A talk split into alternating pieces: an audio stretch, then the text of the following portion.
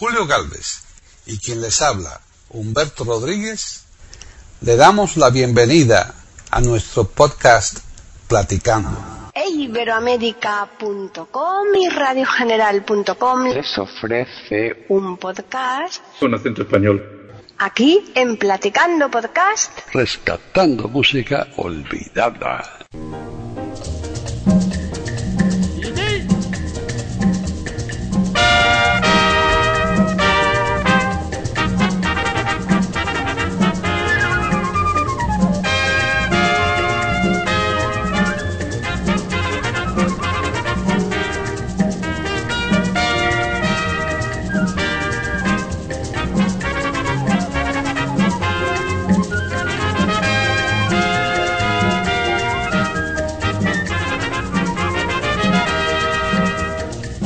Ser un negro rugumí. Bienvenidos otro día más a Platicando Podcast Rescatando Música Olvidada en iberoamérica.com. Soy Paqui Sánchez Galvarro y hoy está conmigo Pepe Rabanal. Él está en Badajoz con una temperatura yo creo que un tanto similar a la de Madrid, ¿no Pepe? Pues aquí tenemos frío y hemos tenido una mañana de niebla, no sé cómo habéis estado ahí, eh, pero hemos tenido una mañana de niebla bastante buena, sobre todo ayer. Aquí en Badajoz las nieblas son tremendas, ¿eh? Sí, ¿verdad? Y claro, como el Guadiana y esa ta- atraviesa toda la ciudad, quieras que no, eso también es... mm, Y luego, y luego hay una especie de, em, de pasaje, como yo le digo, de la niebla entre Badajoz y Talavera, Ya. que a lo mejor en Badajoz hace sol, pero vas por la carretera y la- el nieblazo que te encuentras es, es bastante, bastante grande. Lo único que pasa es que, eh, aunque siempre se dice que tiempos, aunque ahora estamos hablando del tiempo atmosférico, que tiempos pasados eh, fueron mejores, ¿no? Sí. Que yo no lo creo, ¿no? No, eso, Eh, eso es pues, decir, que nunca, nunca niebla- tiempo pasado fueron mejores. En, en niebla no, ahora la niebla que tenemos por Badajoz era limpia, Ajá. es limpia, ¿no? Ya. Es una, es una niebla blanca. Y la que teníamos, yo me acuerdo de, de mi infancia y de mi adolescencia, era una, ni- una niebla gris, sucia y además que producía unos dolores de cabeza tremendos. Por algo Fíjate, sería, ¿no? qué curioso, No sé ¿no? si eso, no sé si habrá influido lo que es el, el regadío del plan Badajoz. Estoy, eh, Estamos hablando de una horquilla de tiempo del 57, de 1957 en adelante, ¿no? Ya. Ya en 1957-1958 empieza a funcionar por fases los regadíos, que fue lo, lo mejor que pudo caer en Extremadura y lo mejor que se hizo. Fue un adelanto como nunca eh, hemos tenido posteriormente. Y eso quitó, lo, quitó los mosquitos. Porque Badajoz estaba las noches de verano, unas noches de 40 y 42 grados, estaba plagado de mosquitos. Todo eso se fue, todo eso se purificó y se quedó. Pero en fin, ahí está la cosa, aguantando sobre todo porque estamos, mm, no sé si semiconfinados o, o, en qué- o en qué situación estamos. Yo la verdad es que no, no salgo no salgo de casa porque para mm, estar por la calle, no poder meterte En ningún sitio, y claro. encima, eh, la gente por todos lados y, Mm. y la verdad que, que ca- cada vez más hay fuera. ¿eh? Sí, sí, sí, sí. Otra vez para lo, para lo que venga. Mm. Pero en fin, nosotros aquí tenemos siempre pues nuestros recursos, Claro. nuestra música, Efectivamente, que es a lo que al que vamos a dedicar ahora todo este rato, porque vamos a, a presentar un platicando muy curioso, ¿eh, Pepe? Tú has preparado ahí varias canciones eh, con sus historias, como siempre. como y- siempre. Exactamente. Pero, esta vez, eh, como decía eh, aquel eh, humorista de la radio que se llamaba Pepe Iglesias, el zorro, El zorro, sí. decía, compenetremos violentamente, ¿no? Sí, sí, sí. Pues vamos a poner la pri- el primer tema y después decimos qué ha pasado. Efectivamente. A ver si mm, los oyentes, mm, según escuchan este tema, saben de quién se trata. Una, una cosa está clara, el género lo van a reconocer enseguida. Vale, pues vamos a escucharlo.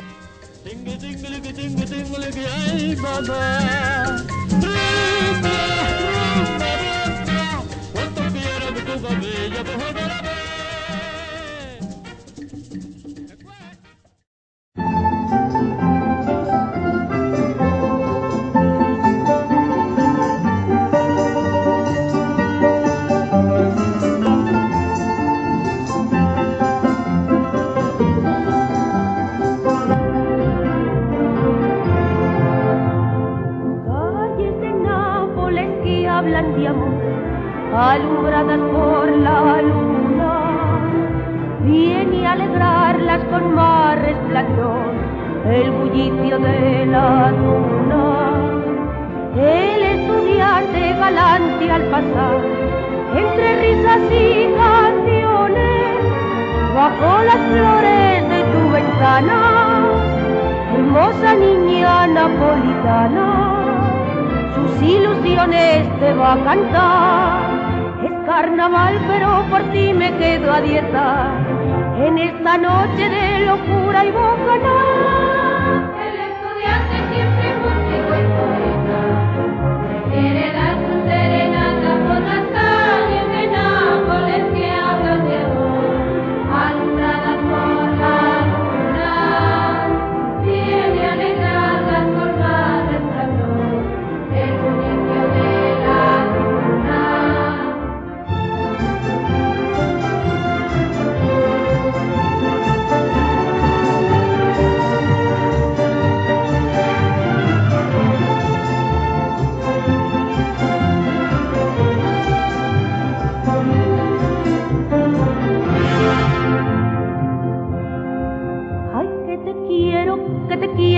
Te quiero.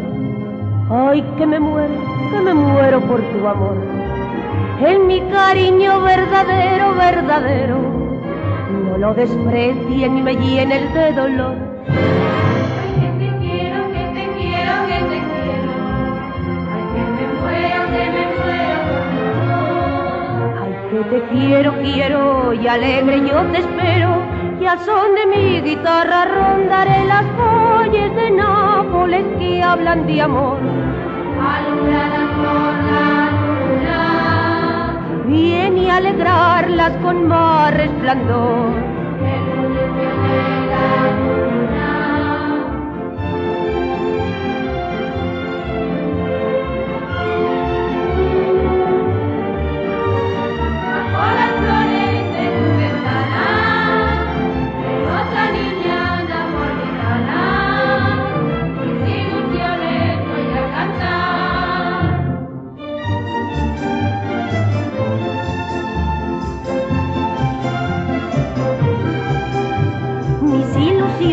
Voy a cantar.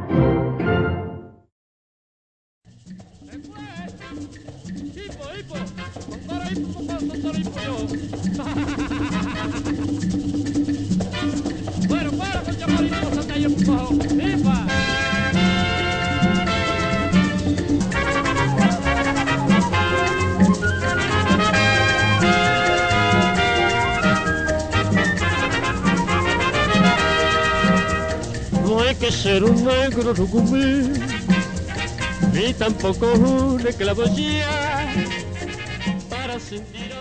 Obviamente el género era la, la revista española, que aunque ya hemos tratado este tema, lo que pasa es que en esta ocasión hemos eh, querido hacer un programa que es casi, casi, casi eh, mm, al completo español. Y español con unas músicas y unas historias eh, quizás no tan conocidas. Est- habíamos estado escuchando, para empezar, nos habíamos compenetrado violentamente Exacto. lo que es un número que se llama la Tuna Napolitana, se llama Tuna Napolitana y pertenece a la revista española Este Pasacalle, que es como se denominan mm, este gen, este tipo de, de- de número musical en Pasacalle Estudiantina, a la revista española Una jovencita de 800 años.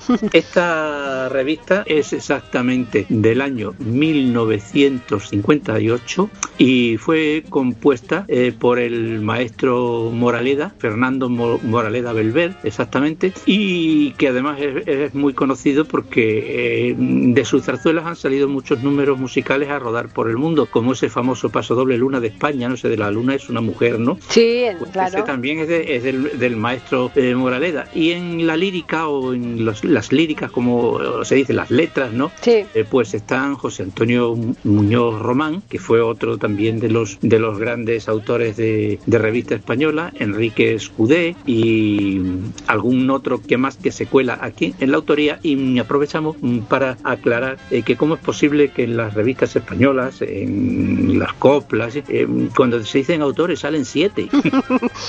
bueno, pues que nadie se llame a engaño. La Claro. verdad, eh, la, la verdad es que mm, suelen ser uno o dos. Lo que pasa es que como aquí las compañías teatrales suelen tener que hacer juegos malabares, sobre todo con el dinero, con lo que cuestan las producciones, ¿no?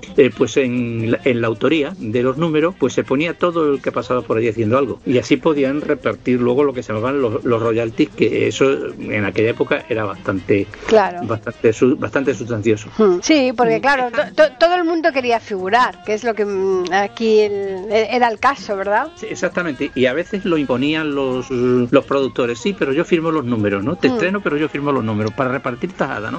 O sea que eso era bastante... Sí, sí. Eh, esta, esta revista hemos escuchado a, a la, a la Estrella cantando, que cantaba bastante bien, o sea, sí, para sí. lo que suelen ser este tipo de revistas, que es Licia Calderón.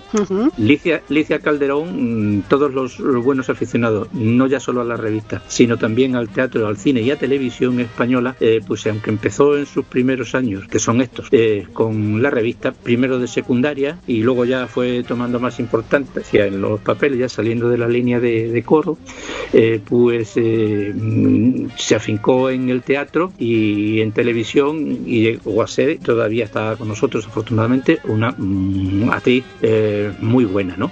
Eh, recordemos que, bueno, también estuvo casada hasta su fallecimiento con el actor Jesús Puente. Sí, que, que era un, un actorazo tremendo, ¿eh? Como la Copa de un Pino iba para médico, pero yo no sé qué le pasaba a todos estos médicos que se apuntaban al teatro universitario Sí. que al final acababan sobre las tablas. Sí. De ellos, mi padre tenía muchísimos amigos que habían empezado como estudiantes de. Derecho, de Medicina, de Arquitectura, pero después, eh, con aquel fenómeno que tuvo el Teatro Universitario Español, el TEU, ¿no? Sí. Español Universitario, sí. Eh, pues eh, salieron muchísimos mm, grandes actores. Sí, el, el Bódalos. Es que hemos tenido eh, un elenco de, de- de actores y de actrices, ¿eh? No sé, yo cuando miro aquí la, la biografía todavía de algunos, ¿no? Que Eh. yo suelo hablar de memoria y equivocarme de memoria, ¿no? Mm. Eh, pues veo que dicen, empieza sus comienzos en el TEU, ¿no? Porque claro, eh, escuelas de arte dramático, en aquellos tiempos, en los años 30 y así, pues de poco. Claro. Pues, empieza sus comienzos en el TEU y no solamente actores, sino también actrices, Sí. autores de teatro, eh, que se decantaron por la, la vena literaria y, to- y todo eso. Pero mm, sobre todo lo que yo quería decir eh, con esto de la revista musical española, mm, una jovencita de 800 años, es que mm, estas eh, producciones eran unas producciones muy buenas, muy mm, son- tanto en música eh,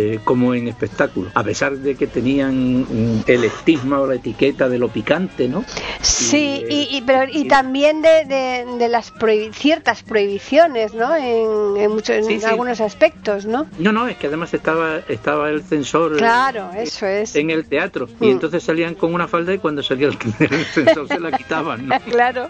pero a lo que me, a lo que me refiero es que había calidad Sí. después este género ya mm, no sé vino el género valga la redundancia degeneró no Sí, desde luego. no, ya vino em, la horterada, ya Mm. la grosería y Sí, que eso ya es- exacto. Y sobre todo, sobre todo, mm, lo que da el remate de los tomates, como yo le digo, Mm. es que mm, desaparece la orquesta. Desaparece la orquesta en- no solo en la revista, sino en muchísimas producciones musicales.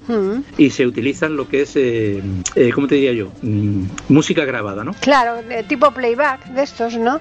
Y eso, Mm. y la orquesta, aunque suene mal, tiene que tener ese tinte Claro. de revista, de Mm. naturalidad. Y unas veces suena mejor y otras veces suena peor. Como decía en una copla nuestro amigo, eh, el gran compositor Martín Alemán, decía, el violín del violinero, unas veces desafinado y otras como viene el tiempo. ¿no? Exacto.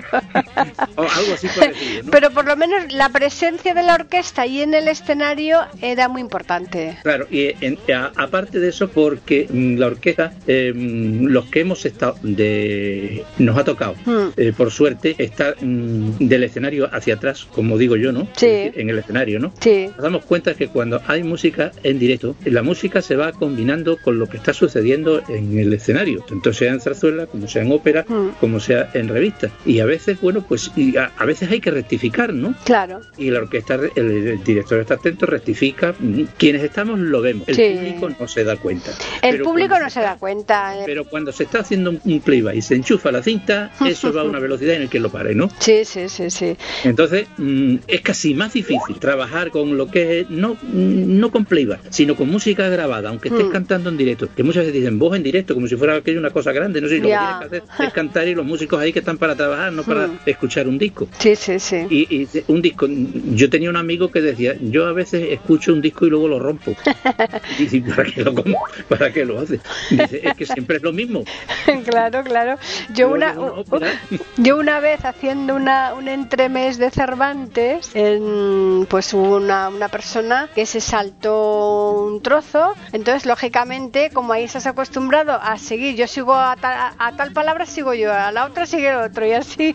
Oye, pero se hace tan bien que nadie del público se enteró, es que ni se enteraron que nos, que nos habíamos saltado un trozo del papel. Eh, tocando en tocando en el escenario, eh, alguna, alguno de los dos, no te digo porque te estoy, estoy hablando ahora mm, recordando el dúo, ¿no? Sí, claro. Eh, pues eh, alguno de los dos ha- ido por otro patín, no por otro, por otro sendero, pero el otro que está allí pues Le va sigue, el mismo. claro. El paso. O sea, es que si un, si un soldado va marchando y cambia el paso, si lo cambiara todo el batallón nadie se entera. Nadie, nadie se entera, claro, pues es eso. Entonces eso fue un verdadero destrozo, sobre todo, sobre todo por para la revista. La revista española tenía una estructura, Hmm. eh, pues eso muy, muy típica. Solía ser una comedia. Me estoy refiriendo a estas revistas buenas y de calidad. Claro, Eh, claro. que, que tenía su argumento Mm. y de vez en cuando se interrumpía con números musicales que a veces, la mayoría de las veces no tienen nada que ver con el argumento, ¿no? Mm, Estaba claro. el pasacalle de los estudiantes, estaba la samba brasileña, estaba el choti, estaba el tango, ¿no? Había que meterlo, eran números y se iban metiendo y luego seguía la cosa, ¿no? Eh, no- por lo tanto, es una cosa diferente al musical que la letra y la música de las canciones van hiladas al argumento de la- Claro, claro. de, de la obra. Aquí no, a veces sí, a veces tiene algo que ver, ¿no? Ya. Eh, Una cosa alusiva, pero por regla general no. No, claro. Entonces salían de gira y venían a Badajoz. Yo, por supuesto, en el año 58 no me dejaban entrar en el teatro. Hombre, porque eras pequeño. Porque exactamente. Claro. ¿por qué, por qué conozco yo y me acuerdo precisamente de este número? Mm, Porque es que se editaban también en discos y se ponían en todas las radios de España. ya. Por eso yo digo, voy a buscar la tuna napolitana que, A ver si la encuentras. La has bonito, encontrado. que además se nota que porque hay, eh, canta la, la solista, ahí están la- las tiples, las Mm. videotiples, ¿no? que ya, las- ya las han escuchado y, y luego está la, la orquesta en directo porque lo Claro. hacían en disco Mm. y sonaba y cuando venía el y cuando venía la, la compañía eh, por aquí a- a- vinieron mucho la- las, las compañías de Colsada y otros y otros más, ¿no? Y a, a los teatros, pues, pues era teatro en directo y se veía cómo entraban con los bultos en el, en el Teatro López de Ayala y los, los mismos los mismos actores. Yo, yo he visto a, a Lina, a Lina Morgan y a Juanito Navarro pues ayudar a descargar un coche y meter para adentro los bultos. Y, de- y después ellos mismos se ponían a hacer la revista, claro. Eso, eso pusieron a discutir en la puerta. no veas cómo. Pero en fin, aquello fue un espectáculo, ¿no? No, claro. Claro, todo, todo eso era así y eso ya se acabó. No, por musical, completo, sí. Todo edulcorado. Yo no digo ni que sean mejores Mm. Ni que sean peores, sino que cambian los ambientes. Y ahora, Totalmente, sí. eh, pues eh, pueden estar eh, haciendo La Bella y la Bestia en el teatro de tu pueblo, pero la radio a lo más que lo dice es un anuncio pagado, ¿no? Sí. Pero antes estaban eh, visitando todas las radios, por Mm. un lado, los periódicos, etcétera, por otro. Ha llegado la revista, ¿no? Sí, sí, sí. Como cuando llegaba el circo igual. Exactamente. Sí, sí, igual, Y, igual, igual. Claro, pues eso tenía una cosa. Una, y- dif- una difusión tremenda, sí. era, era más precario. Ahora, por ejemplo, mm, se ha puesto de moda la cuestión de los musicales. Mm. Mm, A mí el género mm, no me dice mucho, ¿no? En ese sentido, entre otras cosas por las músicas grabadas. Si no hay orquesta ya... Exacto, no- sí. Pero es que son capaces de hacerle un musical hasta hasta Edison. Ah, cualquiera, canta la bombilla, cualquiera, ¿no? lo que le Cualquier interese, cosa, ¿no? claro. Cualquier cosa que pase por ahí. Mm. Un cuento de los hermanos Green, Mm. la historia de Edison y cosas rarísimas, ¿no? Eh, sí, Y sí, claro, sí. Luego, a lo mejor vas y, y ves que son unos espectáculos grandiosos porque la gente viene. Eh, pero este otro tipo de teatro pues, es el que se ha perdido, el teatro de carretera. el- Mm. Hombre, es que los montajes que hay hoy día, pues hombre, eh, valen, Hombre. tam- valen también mucho dinero, ¿eh? Yo, yo, te, yo, te, yo te hablo Mm. eh, como habitante de provincia que ahora si quieres ver algo tienes que ir a Madrid. Claro, Casi aquí, siempre. aquí hay de todo, pero claro, son montajes que te valen una burrada y también las entradas, que a lo mejor una entrada de este, de un musical no te baja de 100 euros. Años, ¿eh? Mm, Pues eso, así la cosa, y aquí pues lo que cuando vienen, pues son compañías que vienen con tres actores y Claro, perro. lógico. Y, y- y Ujú. yo por eso hace bastante tiempo que no. Sí, sí, sí, sí. lo- mm, sobre todo para el teatro y además, bueno, teatro tampoco, es teatro de este minimalista, de, Ya. mm, Hoy el día lo que se llevan son los monólogos. claro, eh, barato, Claro, lo barato, efectivamente. uno, Mm, y sí, cobra sí, como siete y, Y ya bueno, está. y que- Mm. pero en fin, no Eh, critiquemos. lo que hay, pues sí. Entonces, ¿la segunda canción la ponemos también y después hablamos de ella o, o cómo lo hacemos? Entramos también directamente con ella.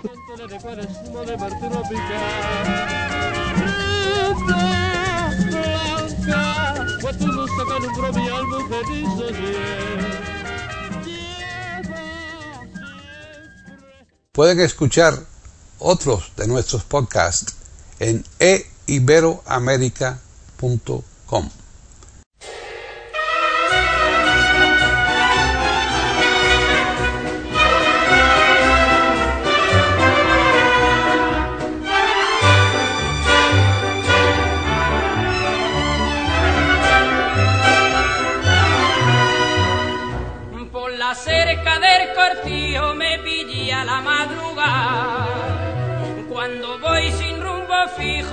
caminito de Granada, me está esperando Dolores.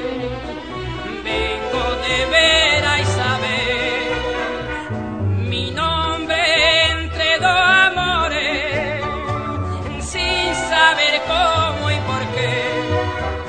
Que si Lola es de canela, cuando beso a Isabelinia con su beso me camela. Juan Salvador, ¿pa' dónde va? Pregunta el trote de mi caballo. Y yo no sé qué contestar ni me da tiempo para pensarlo. En Granada está Dolores con la escopeta cargada. Isabel muerta de celo ya se va quedando atrás. Yo no sé, Virgen María, qué camino tomaría, qué camino de los dos. Para acabar esta agonía que me va a costar la vida por tener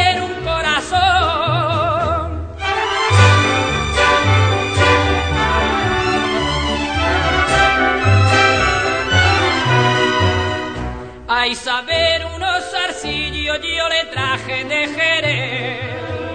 Y lo mismo que un chiquillo mi cariño le juré. Para Lola una pulsera con un beso y una flor. Y cuando estoy a su vera se me ensanchía el corazón.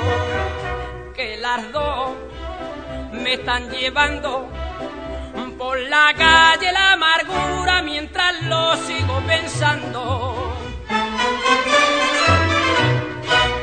Juan Salvador, ¿pa' dónde va? Pregunta el trote de mi caballo.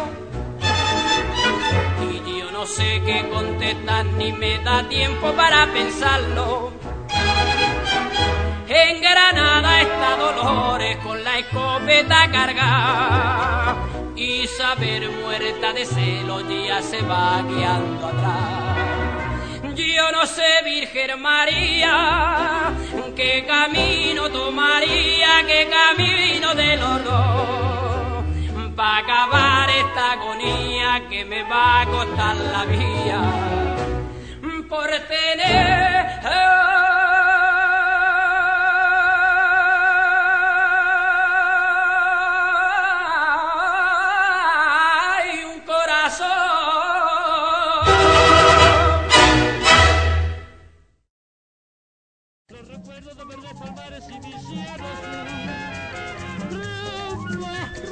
rumba blanca, en cuanto mi Cuba bella, volverá Tingle, tingle, que tingle, tingle, que ay, mamá. Tingle, tingle, que tingle, tingle, que ay, mamá. Tingui, tingui, que tingui, tingui, que ay, mamá. La verdad es que hoy le hemos dado un giro por completo al programa, ¿eh? Lo hemos vuelto del revés, Pepe. Hoy- Y acabamos de escuchar un paso doble que fue la bomba en los discos dedicados en, en España. Sí, sí, sí. ¿Te Eh, acuerdas de aquella época de los discos dedicados, la, la, la, la fama que tenía, ¿no? Y No, Y bueno, y que había que esperar a que dijeran todas las com- la- todas las dedicatorias Mm. para poder escuchar el, el disco. Claro. Hemos mm, continuado eh, con un artista que era un artista magnífico, que era Pepe Baldó. Lamentablemente, hoy tú preguntas por ahí quién es Pepe Baldó y, Y no a no ser un entendido en el género o alguno de su de su provincia, de su región, porque Pepe Baldó mm, nació en Orihuela. en Alicante. Sí, en Alicante, justo en. Alicante, pero no en la propia Orihuela. Eh, Pepe Baldó eh, nació en un De Orihuela, la- de- de- en el- del pueblo de Miguel Hernández, además, ¿no? Sí, pero es que una cosa es Orihuela y otra cosa es que Orihuela tiene pedanías. Sí, claro. Mm. Y una de las pedanías es, se llama- es, eh, es la pedanía de Urchillo, Ah, con, con H, que es una población, lo digo porque lo he consultado Sí. esta mañana por curiosidad, a ver cómo era. ¿Cómo se escribía? Creo que, que- que tenía en aquella época, no sé si eran 2.200 habitantes, no sé exactamente ahora Mm. la, el nu- la demografía que tiene, ¿no? Pero bueno, ahí nació Pe- mm, Pepe Baldó, que en, en algunas, ve- algunas veces eh, firmaba eh, como el niño del urchillo. Ah. Que realmente mm, quizás eh, eh, las casas discográficas pues ya le empezaron a, a- a utilizar el nombre de Pepe Baldó, que se consideraba cantador flamenco, pero bueno, era un cantador de copla con una voz como la, como la van a escuchar ahora en, en la que vamos a poner a continuación, porque vamos a, de, de Pepe Baldó vamos a poner dos. Dos, exacto, sí. Esta ha sido mm, Juan Salvador, que es un paso doble, que eso se ponía Mm. a lo mejor en, en una sesión de discos dedicados siete veces u ocho. Bueno, y, y, y, con, y con un montón de ratos diciendo de fulanito para menganito, de la novia de no sé quién para de la madre para... Pero no podían poner las dedicatorias todas y ponerlo una vez el disco, había que ponerlo siete. claro. Por, por la sencilla razón de que mm, según el día que había llegado la dedicatoria, Claro. y otros que querían que se las pusieran a ellos solos, entonces eso costaba más. Te lo digo con conocimiento de causa, porque mi, mi padre en, en aquellos tiempos estaba estaba trabajando en, En SER. periodista radiofónico, no en Radio Badajoz, en cadena Ajá. en lo que es Radio Badajoz, aquí se llama- era conocida como la emisora sindical, la ra- radio sindical que después fue mm, Radio Cadena Española, ¿no? Sí. Radio Nacional de España, ¿no? Muchos años, ¿no? Sí. Y bueno, y a pesar de que su labor era la- lo que era la información, eh, pero se hacía de todo. Claro. era locutorio, Mm. se ponía el piano, de todo, y, y, por supuesto daba discos dedicados y guías comerciales, ¿no? Sí, sí. Entonces, bueno, eso era interminable. Y Juan Salvador es un paso doble eh, que compuso eh, Salvador mm, Guerrero García, supongo que a lo mejor le puso eh, su propio nombre. Pues seguro. Pero eh, Pepe, Pepe Baldó decíamos que era de Orihuela y de Orihuela era, o de la pedanía, era también un paisano suyo que ya era famoso en aquella época, que es el, el- el famoso tenor y muy conocido en toda España, Pedro Terol. Ajá, Pedro Terol, para lo conocido de la zarzuela, hace falta que, que se diga nada. claro. Y que además tenían unos orígenes muy parecidos, porque a pesar de la diferencia de edad, eh, Pedro Terol mm, pues eh, em, tenía padres que eran músicos, aunque estaban dentro del rango de aficionados, pero tanto su padre como tenor tenía una voz extraordinaria y su madre como soprano igual, ¿no? Y eran muy conocidos en los ambientes, eh, pues y al ver las facultades que tenía El, el, chico, hijo, claro. Pedro Terol, pues se marcharon a Barcelona, donde tirar hacia adelante es complicado, ¿no? Sí, sobre todo económicamente, y estamos hablando de una época todavía mucho más anterior a la de, a la de Pepe Baldó. Y Ah. Pepe Baldó, eh, pues eh, a pesar de que había gan- ganado concursos y demás, y estaba siendo ya muy conocido, eh, pues eh, tuvo la, la suerte de que Pedro Terol lo apoyó, ¿no? claro. Y lo presentó en dos o tres teatros de Madrid, no sé si fue el, el- creo que fue, no sé si fue López de Vega o. Maravillas, no Teatro Maravillas, ¿no? Y mm, en uno de ellos, pues eh, Juan Salvador García, pues le preparó un espectáculo de copla. Juan Salvador eh, era un, perdón, eh, Salvador García Sí. era uno de los uno de los compositores pues, que más eh, prolífico y con más eh, estilo ha hecho la copla y muchos géneros. Y aquello fue un éxito tremendo. Ya. Aquello fue un éxito tremendo, eh, tan grande. mm, Pepe Baldó tiene una voz aniñada de adolescente que nunca perdió. Y, aunque, y murió mm, joven porque nació en 1935 y el año de su fallecimiento es en 1991, pues aquí serían 50 y tantos, ¿no? 56. Sí. Y mm, nunca perdió esa voz. Bueno, fíjate Antonio, Antonio Molina también, la voz tan aguda que tenía. Pero Antonio Molina mm, la perdió. Ya, ya, bueno, la perdió por el tabaco y esto, por el ¿no? tabaco y por todas estas Sí. cosas, claro. claro. Mm, Y, y Pepe Baldó mm, conservó siempre lo que fue Ujú. eh, el tinte, o sea, eh, mm, era, era un hombre, pero estaba y sonaba una voz jovencísima, ¿no? Sí, sí. Como lo podéis ver, eh, mejor escuchar. Escuchar, en claro. El, en, en el, en el disco. ¿Y cuál sería el éxito tan grande mm, que inmediatamente se, se marchó a América? Se marchó a América, aunque aquí sus discos continuaban sonando. eh, y en México, mm, pues eh, luego lo contamos. Eso es. Porque ahora vamos a escuchar una canción de su propia autoría que se llama Un Paso Doble, que como paso doble, para mi gusto, y desde el punto de vista musical, ya desde el punto de vista técnico, está perfecto. No solamente por lo bien que lo canta, sino por cómo está hecho el paso doble, que se llama Nochecita de Orihuela, dedicado precisamente a su patria chica. Perfecto. Y luego contamos lo que ocurrió. Eso es, pues vamos a escucharlo. Bueno, para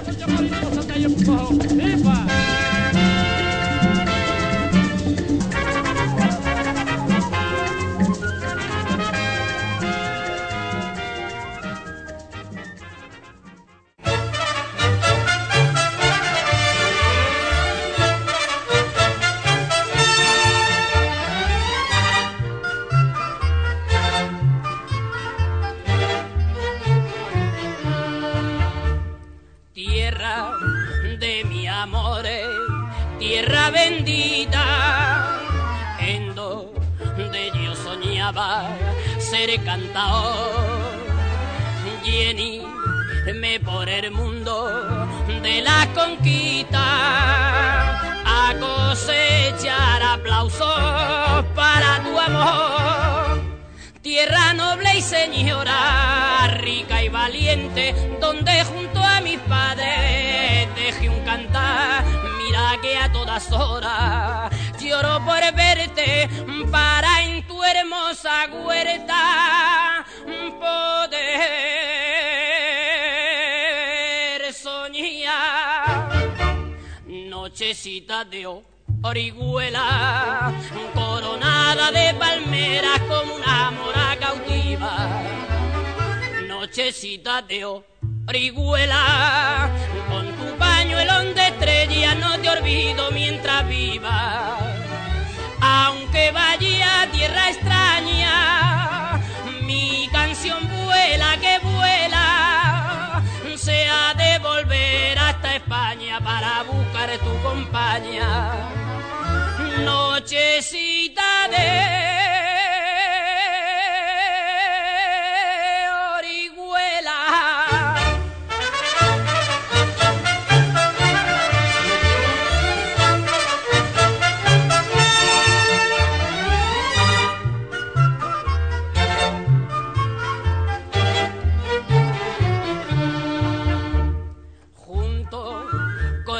aplauso.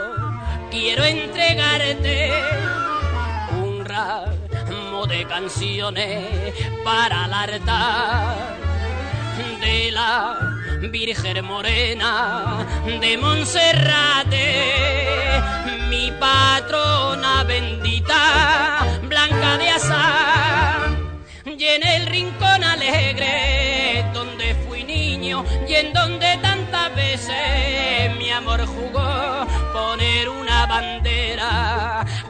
cariño que de verdad le tiene mi corazón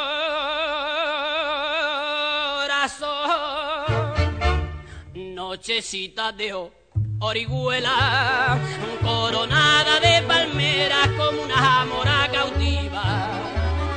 Nochecita de orihuela, con tu pañuelo de estrella no te olvido mientras viva que vaya a tierra extraña. Mi canción vuela, que vuela, se ha de volver hasta España para buscar tu compañía. Nochecita, ah,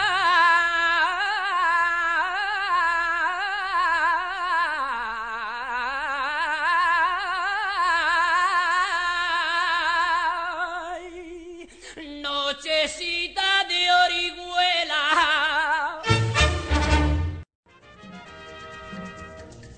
que ser un negro rucumí, ni tampoco un esclavosía, para sentir ansia de gozar cuando le suena un bongo que tanto alegra el corazón. Solo ardiente sangre que tenés y bella ilusión que llevar. Venga ritmo sabroso, vamos todos a escuchar de la rumba blanca susurrar.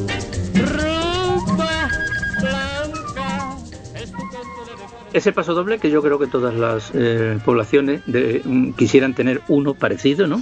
Desde luego. Lo bien hecho que está y lo bien que suena esa orquesta y, y la voz mm, con una afinación que da miedo, ¿no? Sí. Y a pesar de que es una voz que tiene esos eh, melismas flamencos, ¿no? Pero es algo extraordinario, sinceramente, ¿no? Pues sí. Bueno, y, y contábamos eh, que de Pepe Baldó hay muy pocos datos biográficos. Tú buscas por ahí, tal, no sé qué.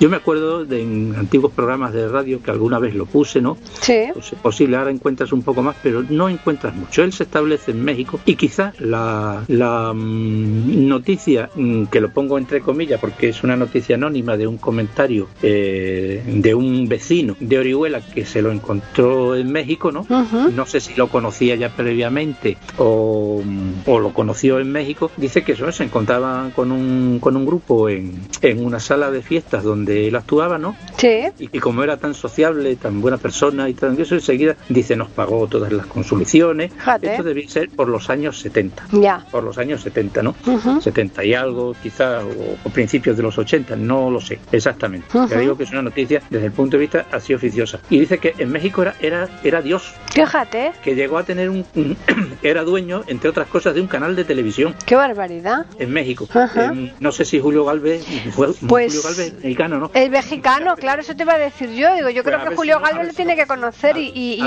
y- y a a, lo si mejor sí. no se encuentra alguna cosa por ahí. A ver si hay alguna cosa porque me gustaría completar lo- los datos, ¿no? Sí, claro. Y, y dice que, que, que allí era, que era un dios, aparte de, de- de que era una de las personas más simpáticas que había conocido, eh, muy sociable, muy buena gente, pero que tuvo la desgracia Ah. de que el terremoto de México, que fue sobre el hace 30 años, pues sería sobre el año 85, 80 y tanto para allá, no sé, Ujú. pues eh, lo arruinó, Fíjate. lo dejó limpio, todo se le vino abajo. Qué barbaridad, qué Y lástima, volvió, a ¿no? Orihuela, y volvió a Orihuela, donde murió en casa de su hermana, y se dice que esta noticia oficiosa eh, que tenía lo puesto. Después Sí, de haber sí, sido- sí. Tremendamente rico que al final acaba, pues eso, eh, como suele decirse, como una mano delante y otra atrás, ¿no? Sin A mí nada. estas, eh, a mí estas, mm, estas historias de, de personajes que triunfan y después por su mala cabeza, algunos, ¿no? Mm. Eh, se, se arruinan y tal, parece ser como una constante. Sí, pero que mm, el destino mm, al final ya cuando uno empieza ya porque ya supongo ya eh, que la vida artística los gustos ya podían empezar a cambiar o habían cambiado ya no lo sé no te puedo decir y te venga y una racha de esta y te deje porque los artistas ya se sabe no Hombre, por ejemplo, no tenemos tampoco que ir mucho más lejos. Ahora mismo con el tema de la pandemia, Pepe, seguro que muchos se han arruinado, ¿eh? sí no no, no seguro seguro no dijo Claro. Ento- Entonces, esta es una. Pero a lo que me refiero, que todavía el artista tiene menos seguridad. Claro, claro, por supuesto, porque si tú cuentas con la voz y la voz te desaparece ya, ya, ya no puedes hacer otra cosa, ya. Sí, pero si tienes tu patrimonio y tal, pero si encima te lo lleva un por Exacto, exacto, claro, no, no, y no. te queda Hmm. sobre, sobre todo eh, porque mm, no sé si fuéramos como el como el judío Shiloh del mercader de Venecia que lo tenía todo atesorado Todo bien guardadito, ¿no? en un terremoto si el judío se salva y el Claro. también no, ese no, no tiene ahora dirá que está arruinado seguro no Sí, seguro. pasa. pero mm, el tema está en cuando tú tienes mm, ah, estás haciendo un patrimonio y en vez de guardarlo lo inviertes y das trabajo Hmm. como pasaba con Con este hombre, claro. Claro, si tienes un estudio de televisión para ti, Mm. pues tiene gente trabajando, gente que está cobrando y, y claro, viene y viene un embiste y, Y nada, se te va todo al garete. y te ha tirado. Entonces, eso fue y mm, queda pues el recuerdo mm, a medias porque la fama es Es tremenda, sí, sí, sí. se va ol- se va olvidando, Mm. pero los discos están ahí. Y Exacto. desde, y desde luego es el rey de internet, ¿eh? O sea, tú pinchas y salen Y 200 salen todas las canciones habidas y por haber de... poco de su vida. Mm, La Pero las canciones todas las que quieras. Sí. todas las que. Sí, Y, sí, en sí, fin, sí, Y el fíjate. éxito eh, por toda España. Es decir, que mm, ahora que viene, eh, que si las giras en Hispanoamérica, que si me voy a hacer las Américas, pero si ya se han ido. Ya ves. Todos estos señores y, y se fueron con muy poca Mm. eh, seguridad y barrieron. ¿no? Exacto. Hay Sí, muchos, sí, sí. Hombre, claro, hay muchos casos. En, Sí. el, en, el, en la canción, en el cine, que algún día hablaremos de ello, porque hay historias curiosísimas de españoles en Hollywood, ¿no? Sí. Y, y- y sin embargo, pues parece que lo han descubierto ahora y sin embargo ahí está. sí, sí, sí. En fin, ya pues ahora vamos por una cuarta canción, que lo vamos a dejar en el aire también, ¿no, Pepe? No, esta le vamos, la vamos a La presentar. vamos a presentar, muy bien. Pues a ver, cuéntanos. La, la vamos a presentar porque se, esta se escapa del, mm, De la quema. del territorio del territorio nacional, ¿no? Sí. Por- pero, es, eh, pero es una canción que me la ha recordado porque el otro día enredando eh, por ahí en internet Mm. vi que el cantautor cubano Silvio Rodríguez Ajá. eh, en un vídeo que parece doméstico, yo creo que es doméstico, Mm. que está en su casa con la guitarra y está hablando con un amigo y, y dice, pues eh, te voy a cantar una cosa que a mí me emociona. Y digo, que a cantar. Bueno, pues decíamos que el cantautor Silvio Rodríguez pues mm, la canta y es una canción que se llama El adiós eh, del soldado. La canta de una manera informal. No la vamos a no vamos a, a poner la versión de Silvio Rodríguez ni mucho menos. Vamos a poner pues la versión eh, que hizo y que grabó hace ya muchísimos años y además esta canción es del dominio público eh, que hizo mm, pues David Zaizar de los hermanos del dúo hermanos Zaizar también Sí, sí, sí, sí. también mexicano. Bien, El adiós del soldado es, un, es una canción que ha habido quien se la ha atribuido a Agustín Lara, Ujú. O- otro mexicano. otro mexicano. No es cierto. Ya. Hay quien dice que es cubana, casi seguro. Ujú. Opinión personal subjetiva y a lo mejor que me equivoco, ¿no? Ujú. Por eso la cantaba mm, Silvio Rodríguez recordando su infancia, ¿no? Claro. Y acaba diciendo, además no la canta entera, es que la tararea, ¿no? Sí. Dice, dice "Eh, es maravillosa, esto me emociona, ¿no?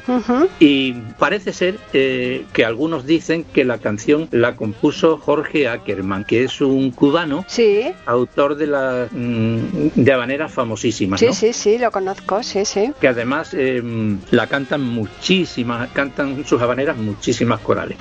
Otros dicen, los de México dicen, seguramente Julio Galvez lo sabe también, que es Seguro. mexicana y que es de la revolución de Pancho Villa Ya. y que es una canción en estilo ranchera y mm, es tan ranchera mm, en la parte que una habanera se parece a una ranchera, ¿no? Claro, cambia ahí el ritmo. No, no, no, el ritmo es el mismo. Ajá. Porque además esta, esta canción yo la, he, yo la he cantado Sí. muchísimas veces con María José Luengo eh, por los escenarios de extremeño. Ya. Y yo siempre la he, la he cantado como si fuera habanera. Habanera.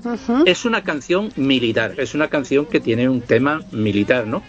Eh, pero no por eso va a ser de la revolución de Pancho Villa, que quizás lo sea. Pero estas de las canciones eh, que se han deslindado ya de la autoría que sea y ya pertenecen a lo que es el acervo eh, popular. Claro. Para mí es una habanera porque el ritmo está en cuatro cuartos y en tiempo de habanera o danzón lento. Ujú. Porque un danzón lento, eh, si lo aceleramos un poco, un danzón lento cubano, ¿eh? Ya, ya. Si lo aceleramos un poco es una habanera. Ujú. Y entonces, pues claro, eso ya, lo, que- lo cierto es que en México se ha adoptado como una con- como, como una con- canción tradicional. Ujú. Qué y curioso. corre por la geografía mexicana eh, sin autor y sin nombre, Ya. que al final es que se conocen las canciones anónimas. Hombre, claro, claro. Por supuesto que en algún momento alguien la compondría, Ujú. pero no se sabe. No se sabe, Y claro, se entonces- pierde ese dato. Mm. Es una canción que se comparte por toda Latino, Latinoamérica, ¿no?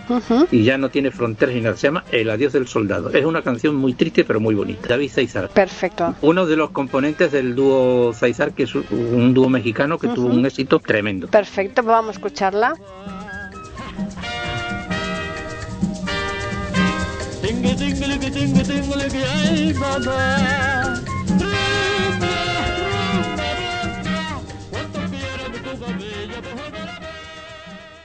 Pueden escuchar otros de nuestros podcasts en eiberoamerica.com.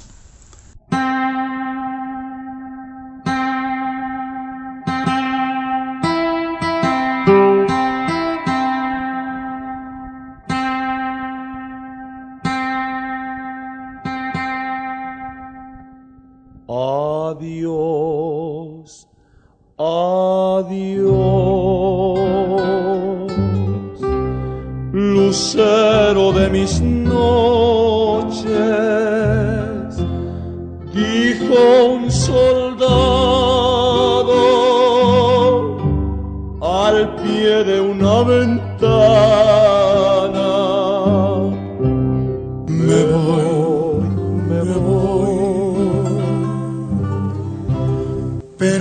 llores, ángel mío,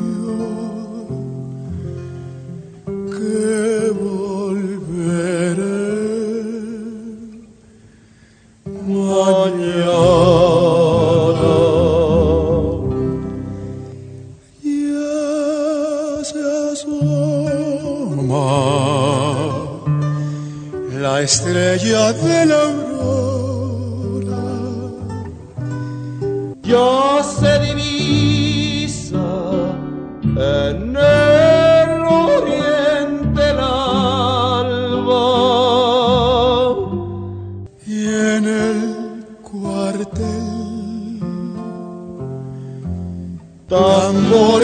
cornetas están tocando Diana. Horas después,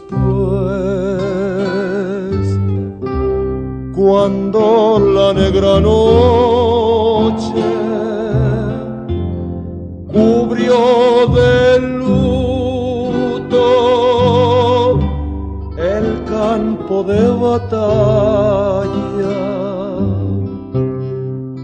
a la luz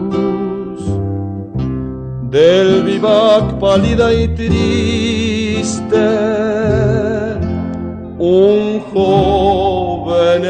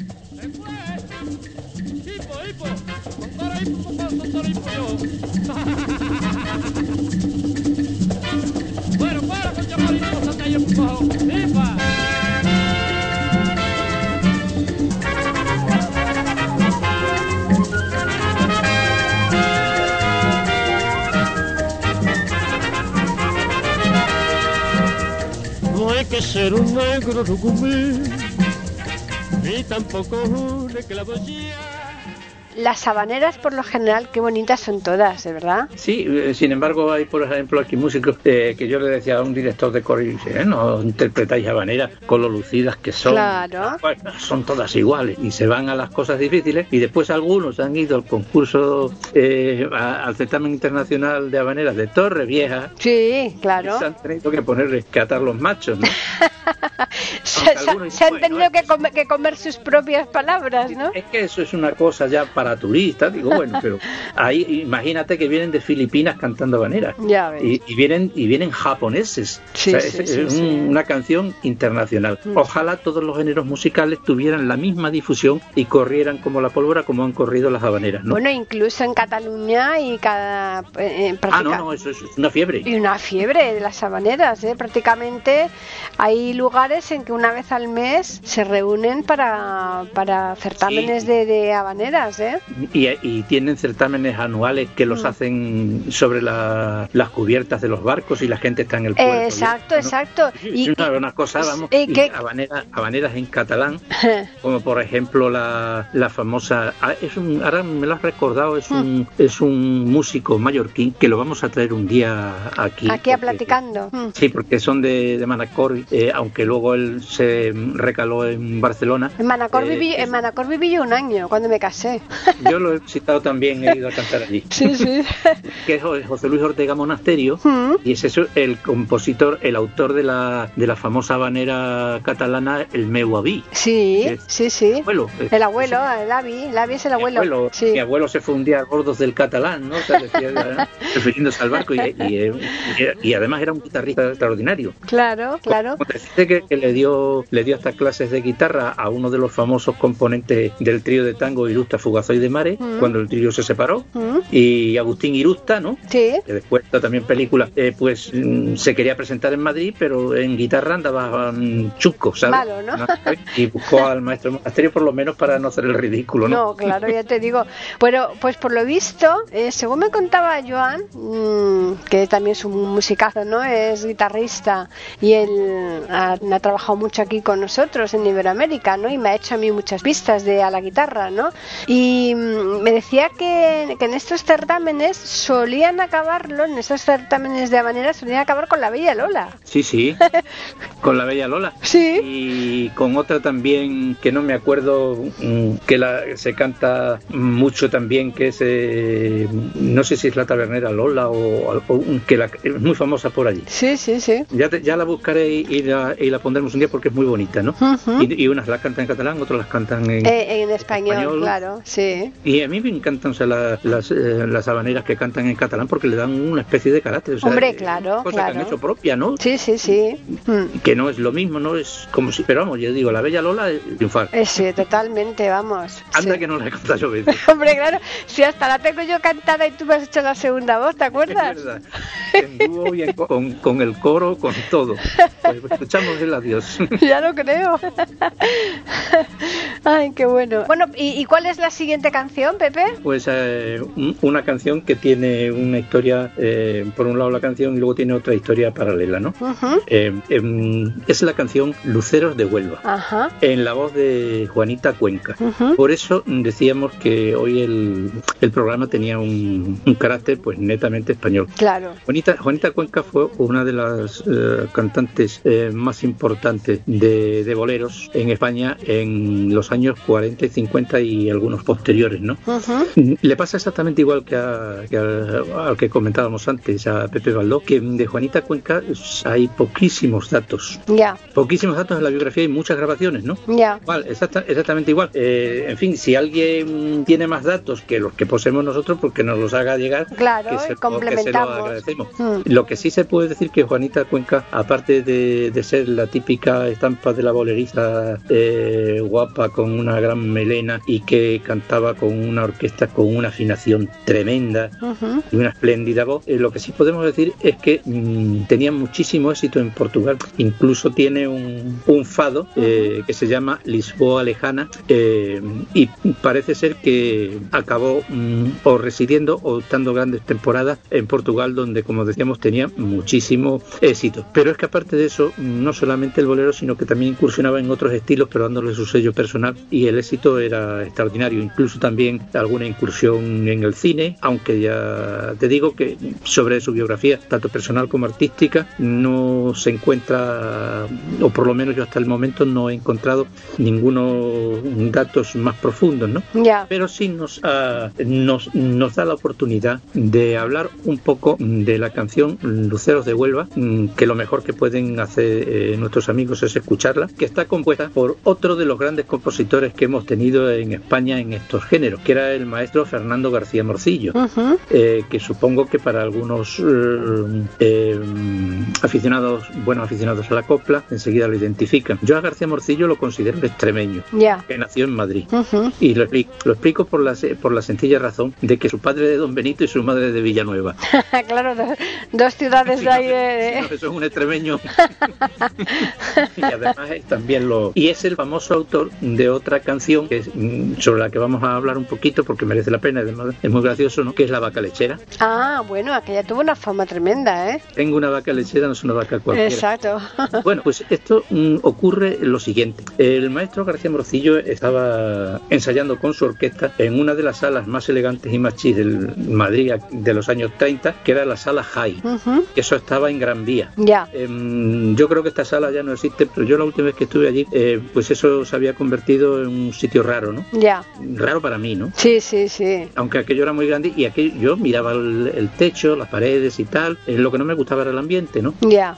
Eh, pero aquello mm, tuvo que ser en aquellos tiempos, no sé, como el Pasapoga o alguna cosa de esa, ¿no? Hmm. Eh, una sala extraordinaria, porque con una orquesta completa, y estaba ensayando allí. Y entonces por allí pasaba un policía, un comisario de, de policía. Eh, por supuesto, esto sucede ya en los años mm, después del 39, ¿no? Sí. Eh, que se llamaba exactamente, que se tenía el mismo apellido que el maestro Morcillo, porque se llamaba Jacobo Morcillo, Ujú. pero no eran parientes. No eran parientes. Ujú. Y un día se presenta, estaban ensayando y se presenta dando unas voces diciendo, tengo un éxito extraordinario, a esto le tiene usted que poner música. Yo supongo que se debían conocer porque los policías iban siempre vigilando, ¿no?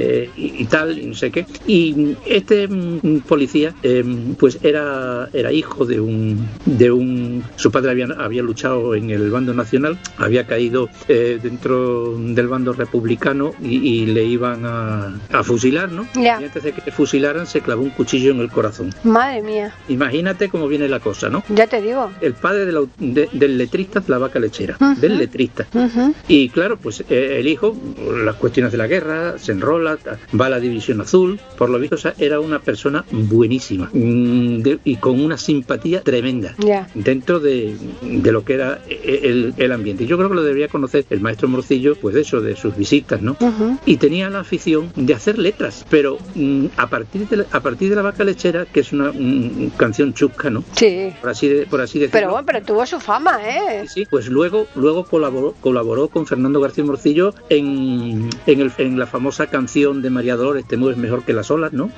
Y tienes la gracia del cielo, la noche Sí. en tu pueblo, María Dolores, ¿no? Sí, sí, sí. Que la canta la pradera también, ¿no? La hombre, claro. Pues esa, la letra es suya. Hizo Ah. montones de letras después. No, aunque siempre tenía un punto. Y por supuesto, eh, pues se dedicó también, siendo policía, ¿eh? Sí, sí, sí. se dedicó a hacer lo que eran las cuñas publicitarias y las canciones para los comerciales, ¿no? Para el colacao, para el fle, para lo que sea. Y, algunas- y, y, si, si, es, si es de color naranja, sabe a naranja, es naranja. Naranja suyo, suyo también es lo, es lo. Sí, Entonces, sí, sí. Muchas veces lo firmaba con, con seudónimo y otras Mm. veces eh, pues ponía su nombre normalmente por, por que que era comisario Claro, claro. de la social, ¿no? claro. Y parecía que era un poco un- un- algo antagónico, ¿no? Al su puesto de trabajo. volviendo que llega aquí, tengo un éxito y, y dice, diría García Morcillo, ¿y qué hago yo? Pues dice, se metió en un locutorio que tenía en la sala, la sala tenía el locutorio con piano para que ensayara el maestro, ¿no? Ya. Dice, le puso cuatro notas y se las llevó, ¿no? Mm. A la vaca lechera, no es una la- vaca cualquiera, me da leche merengada, Hay que vaca Que tan la- salada. que se, que se le había ocurrido la letra un día que iba en tren y vi una vaca por el campo, ¿no? Hay que vaca tan salada, tolón, tolón, tolón, Pues tolón. en algunos pueblos y con algunas orquestillas, Sí, eh, sí. pues la estrenaron sin pena ni gloria, pero volvió otra vez a, a la sala de fiestas High y le dijo, "Mm, aunque sea solamente para los mm, camareros y, y los trabajadores de aquí, que lo toquen los músicos. Y, y lo- y- Fernando García Morcillo confesaba después, dice, yo para quitármelo un poco de encima, Lo dice, toqué. lo toqué, dice, pero empezaron a entrar clientes y estuvieron tocando la vaca lechera hasta las una de la mañana. Dice, y a partir de eso, eso se descontroló y a mí se me conoce como García Morcillo el de la vaca lechera. Imagínate. Ay, no, Entonces, la, la vida es que da unas eso- vueltas tremendas, ¿eh? Dice, mm, pero luego es que hizo letras para García Morcillo de todo tipo, de pasodobles, de no sé qué, de- pero es que era, dice, y luego además tenía e- e- esa gracia de, de hacer las cosas y de meterse por un lado y por otro. y- dice, y ahí está la vaca lechera, que la vaca lechera dice que la cantan en el Japón y se ha incorporado al cancionero tradicional infantil. Que sí, que sí. O sea que ahí podemos decir morcillo y morcillo, ¿no? Morcillo al cuadrado. Y, y decía y, y muchas veces decían em, autores em, no solamente de la vaca lechera sino de María Dolores y de un montón Ujú. y tangos y, Sí, sí. y incluso incluso revistas no dice y como decían morcillo y morcillo pues decían los hermanos morcillo Los hermanos morcillo, Que- claro. esos son los hermanos García Segura que también son músicos esos sí son hermanos nosotros no Desde luego, vaya. en fin pues la escuchamos Exactamente. Hipo, hipo. Tontoro, hipo, papá, tontoro, hipo, yo.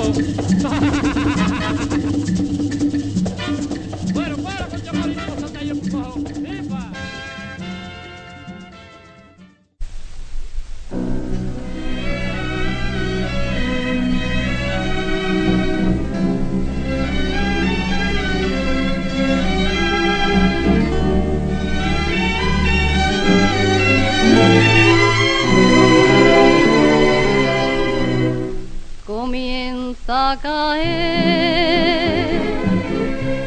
la noche encendida y por la salina se escucha un olé. Yo voy con mi amor camino de Huelva en Jacacareira de paso troto tienen la noche de Huelva ole con ole lunita llena. Con dos luceros que juegan ole con ole cerquita de ella. Y un fandanguillo de Huelva trae el viento si me besa. Anda y pon cariño mío pon tu lucero juntito a la mío. La noche pasó dejando un te quiero prendido a un lucero. Qué triste quedó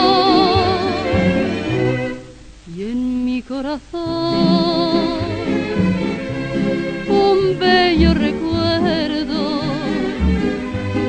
Dejaron los besos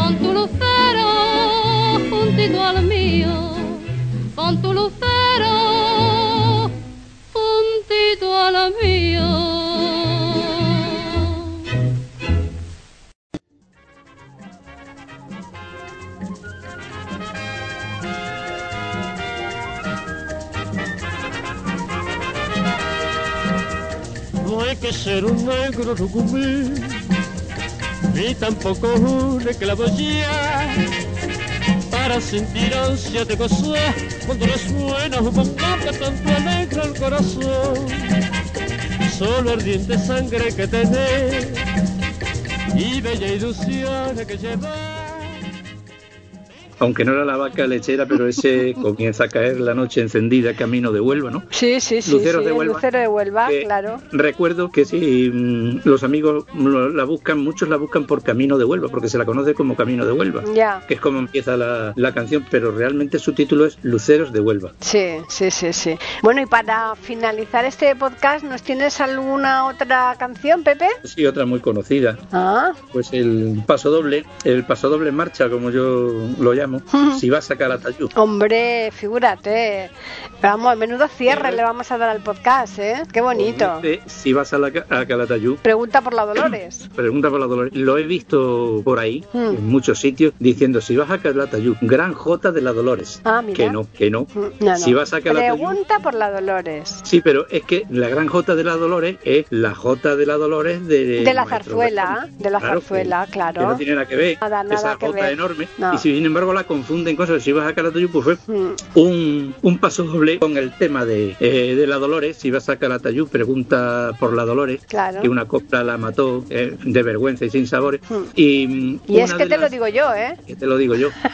Por cierto, con este paso doble, la orquesta. ah, Nosotros lo vamos a escuchar por Margarita Sánchez. Eh, pero este paso doble de la de Si vas a Calatayud lo llevaba en el repertorio la orquesta Los, los Chavales de España. Ajá. ¿eh? Ahí en Cuba. Exactamente, exact- en, en Cuba Sí. y mm, Pepe Lora ¿Mm? que era uno de los mm, de los de los cantantes de, de los chavales de España Sí. está 50 segundos Sí, reteniendo la nota, ¿verdad? teniendo una nota Sí. yo, lo- yo cuando lo oí Sí. digo espérate que coja el reloj Parece como que, vamos, te piensas, este hombre se va a ahogar, pero no hay forma, ¿eh? Sigue, sigue, sigue, sigue. muy bien dada ¿eh? Sí, sí, muy bien dada, sí, sí, sí, que, que no es fácil en absoluto mantener la nota, ¿eh? Nunca. y bueno, pues Marga- Margarita Sánchez mm, estaban Concha Piquer, estaba en Mm. Imperio Argentina, estaba toda la tropa, ¿no? Hmm, De Concha de, de Imperio Argentina lo haremos un día, ¿no? Sí, Recordando sus mm, chistes y sus cosas que hacía que eran también para, sí, sí, para sí. ponerle un marco, ¿no? Desde en el buen sentido, ¿no? En Ah. el buen sentido. Pues eh, Margarita Sánchez López era más conocida por su primer apellido, Margarita Sánchez, que fue una. eh, dicen tonadilleras, no, son tonadilleras. Fue un- una cantante. Tonadilleras son los que cantan tonadillas. Claro. Cuando dice Isabel Pantoja la tonadillera, no ha cantado una tonadilla en su vida, habrá cantado otras cosas, ¿no? Desde luego. más bien o como sea, ¿no? Mm. Eh, pero tonadillera, mm, esto viene de la, de, de la época de, de, las, tona- de las tonadillas. Eh, tonadillera eran María Antonia Fernández La Caramba, que tiene una, una zarzuela, aquella tonadillera eh, de baja extracción que después se metió a monja, ¿no? Que Sí. hay una leyenda, Mm. y tiene una zarzuela que la canta precisamente Pedro, Pedro Y, y cantaban tonadilla, que la tonadilla es un género, Ya. pero no es la copla española ni el paso doble. ni- Exacto, nada que ver, que no, que no. tiene que ver eso, Hmm. mm, pero nada, Hmm. se han empeñado. Hmm. Y, en fin, al próximo que me diga tonadilla le digo, explícame lo que es una tonadilla. Efectivamente, que porque no lo sabes, sencillamente, ya Bueno, está. Pues Margarita Sánchez, pues eh, eh, quizás la que más se ha olvidado. Cantaba también algún cuplé, ¿no? De Raquel. Meyer, ¿no? Sí. O sea, porque estaba, ella empezó con los cuplés, cantaba que Flor de té es una linda zagala. Ah, sí. Eh, Flor de té, flor de té, ¿no? Sí, Pues sí. esa- ese fue su gran éxito, aunque también fue el gran éxito de, de Raquel Meyer, pero en los años 50, cuando la grabó eh, Margarita Sánchez, pues eh, fue también un boom en los eh, discos dedicados. Flor de té se oía por, todo, por todos lados. Y nació en, en Madrid, en este caso no nace en el sur, ¿no? Eh, en el año 1928. Como decíamos, eh, pues interpretaba lo que eran los cuplés de, de Raquel Meyer, ¿no? Y en esos momentos pues estaba eh, de gran diva eh, con Chapiquer y con 16 años empieza, ¿no? Sí. Eh, primero como vocalista de orquesta y después pues va abandonando el repertorio o lo va ampliando con copla, eh, con paso doble y no se le debería ir nada mal porque en aquel tiempo ganaba 75 pesetas diarias en una época en que el salario me- medio industrial era de 12,27. Fíjate, o sea, le- le- pues así como cuatro veces, por, por lo menos tres, doce. Cara- caracter- característica. No, no, más, Eh, más. Mm. Característica, mm, su voz es la más elegante de todas las del panorama musical. Ujú, Con permiso de, de Doña Concha, ujú. eh, la verdad es que tiene una voz muy bonita, y, eh, pero era más fuerte, más digamos más dramática y ella era más lírica, quizás un poco más en la en la, mm, en la banda de Imperio Argentina, ¿no? Ya, Mm, ya te digo, o sea, era una voz eh, realmente eh, muy lírica, pero que sin embargo se adaptaba muy bien al pasaporte. ya. Perdón, al, al paso doble. Al paso doble, sí, sí, doble, sí. Mm. Pasaportaba al paso doble, ¿no? Por así decirlo, ¿no? Desde luego. Y, y claro, eh, esto era, era raro, ¿no? Porque eso era un símbolo de elegancia, ¿no? Claro. Entonces sus grabaciones son, eh, son perfectas y eh, lo que me sigue siempre admirando es que prácticamente todas ellas eh, pues no tenían lo que se dice unos estudios o un entrenamiento. Eso vino después, ¿eh? Ya. Eso vino ya en los 60 cuando había academias donde las enseñaban como la famosa Academia Mm. de Adelita Domingo en Sevilla, eh, y para el baile la de Enrique el Cojo, y eso vino, aunque lo ha habido, pero la mayoría de ellas salían de una forma espontánea. Y Mm. entonces, si tú tienes un oído que desde el primer momento es espontáneo y es afinado, lo tienes mejor que nadie. Claro. Eso seguro. Mm. No, y Así además, y además que lo que tú comentabas un día, que, que muchas de las veces no tenían recursos para eh, rectificar los errores cuando estaban grabando los discos y tal y como si se equivocaban seguían adelante. Eh, seguían, seguían adelante. Entonces la que era buena, Mm. pues eh, mm, triunfaba en todos los aspectos. Claro. Porque eh, aquí ya estamos hablando de... mm, Nosotros diríamos una cosa, mm, marcaríamos un punto para que nuestros oyentes y nuestros amigos eh, se vayan dando cuenta de una cosa y es muy fácil. Que en España, en el año 1957, se dejan de grabar discos de pizarra. Mm. O sea, que si te dicen que tienen, eh, y bueno, y en- prácticamente en el mundo entero, que tienen un disco de pizarra mm, que se grabó en el año 60... Es mentira. Te digo que no. Claro. Te digo que no. Entonces, a sus primeras grabaciones pues también aparecen en pizarra porque eh, son en 1951. Pero después, pero eh, eh, incluso ya en los años 50 ya no era pizarra, pizarra. El soporte seguía siendo pizarra, pero la grabación era un piezoeléctrica. Ya. Antes se grababa como una especie, como un buril, como un joyero, ¿no? Eh, la matriz del disco, o sea, se hacía el, sur- el surco mecánicamente. Y, y, y después vino ya, que aunque el soporte era pizarra, disco de cartón, Sí. grafito. Eh, pues la grabación se hacía ya con un sistema eléctrico Ya. y se amplificaba ya con válvula, ¿no? Entonces, eh, la diferencia que yo tengo aquí un disco de las dos clases, un día vamos a poner uno de pizarra pizarra y otro ya con el piezo eléctrico, también de pizarra, ¿no? Para que vean que, que el, el salto que dio el sonido fue tremendo, ¿no? Sí, claro. Que algunos yo lo arreglo un poquito aquí, no saben que es de pizarra. Claro, pero porque tú lo apañas, efectivamente. Pero incluso tenemos también pendiente de hacer un podcast de aquellos discos que, que, que se vendían ahí de, en cartón, ¿no? En, Ah, sí, en las gasolineras y todo esto, ¿verdad? Y, y, y- y- y en postales. En postales, eso, postales exacto. grabadas, ¿no? Yo ¿Eh? las tengo por aquí o sea, la- y, y la- y las podemos las podemos grabar. Exacto. Empieza en el año 51 Hmm. y después pues también es de una discretísima vida eh, personal mm, que no da opción eh, nada más que a, a las grabaciones que Ah, son, sí. ujú. que son que son muchas, ¿no? Mm. Y bueno, pues para ella compusieron el maestro Chaita, Valerio, Solano. Claro, ya, ya más recientes también, ¿eh? Se casa con el guitarrista Paco Aguilera, que la Ujú. Acompañaba en muchas sus actuaciones, Mm. y sus grandes éxitos fueron Pañuelito Blanco, La Marcha de Pepa Levante, La Zambra Farruca, La Mare Mía, Mm. A la Mare Mía, ¿no? Esa tar- Sí, sí, sí. de oro, ¿no? Ujú. Romance de Valentía, Mm. que es de ella, Fíjate. Piqué, ¿no? Que esa después anda la canta medio, medio mundo. Y aquí pues tenemos el pasacalle del maestro Ramón Zarzoso y de Salvador Valverde. Salvador Valverde es hijo de Quinito Valverde, el famoso em, letrista de, de cuplés de la época, ¿no? Sí. ujú. que se llama Siva- eh, que se que después marchó a, Argentina. a Latinoamérica Argentina Sí, sí, sí. Exacto. Y Sí, sí, sí. cerramos con ella Eso es, pues vamos a cerrar el podcast y vamos a recordarles a los oyentes que nos pueden escribir a platicando arroba eiberoamérica.com y también pueden hacerlo al Twitter e Iberoamérica con las iniciales EI y la A de América en mayúsculas.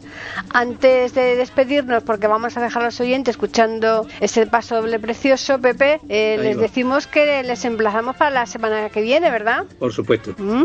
Así que el miércoles próximo tendremos un nuevo programa de Platicando Podcast, rescatando música olvidada aquí en iberoamérica.com. con nuestras postales musicales y bueno y nuestras charlas que espero no les aburran Eh, no, seguro que no, al contrario, están encantados. Así que ya les dejamos escuchando si vas a Calatayud.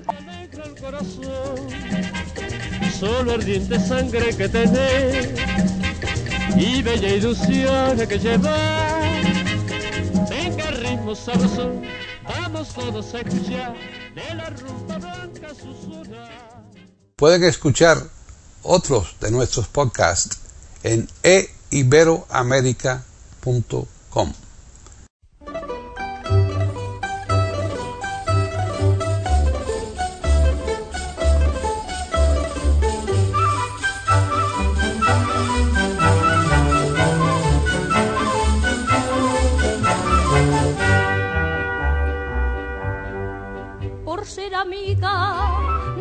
favores, porque fue alegre su juventud. En copla se vio la dolores, la flor norte Calatayud. Una jotica recorrió España, pregón de infamia de una mujer. Y el buen nombre de aquella maña yo tengo que defender. Dolores de la copla me dijo un día mi padre, fue alegre pero fue buena, fue mi mujer, fue tu madre. Si vas a Calatayud, si vas a Calatayud, pregunta por la Dolores, la mató de vergüenza y sin sabores. Di que te lo digo yo,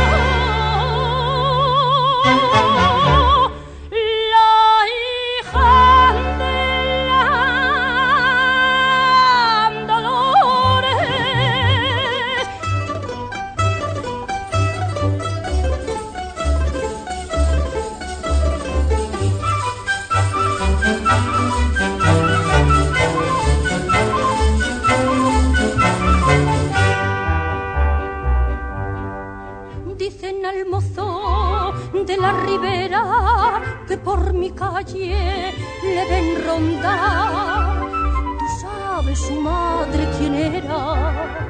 Dolores la del cantar. Él me cría con amor bueno, mas la calumnia lo avergonzó y no pudo limpiar el cielo que la maldad me arrojó. Que vas dando muerte, con el alma te maldigo. Fuiste dolor de mi madre, pero no podrás conmigo. Si vas a Calatayud, si vas a Calatayud, pregunta por la Dolores en ofrenda de mi amor en su tumba ponle flores. Di que te lo digo yo.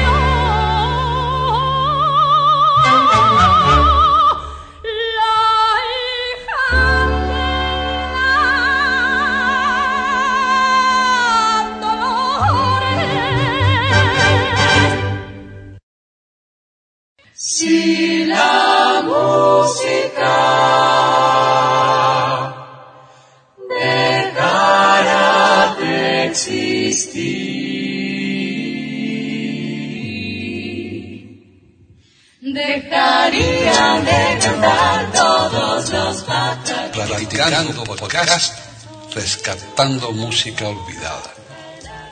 Aquí encontrarán compositores e intérpretes de antaño.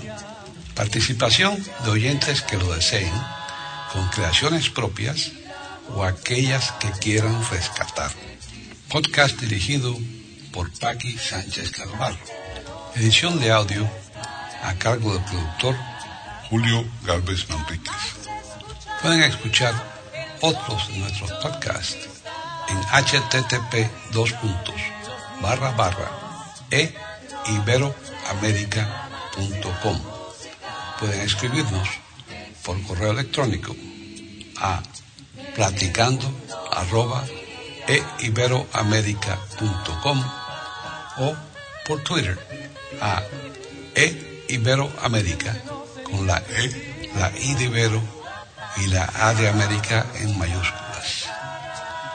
Solamente me resta agradecerles a todos su atención e invitarles a que regresen el próximo miércoles para escuchar otro programa de Platicando Podcast, rescatando música olvidada.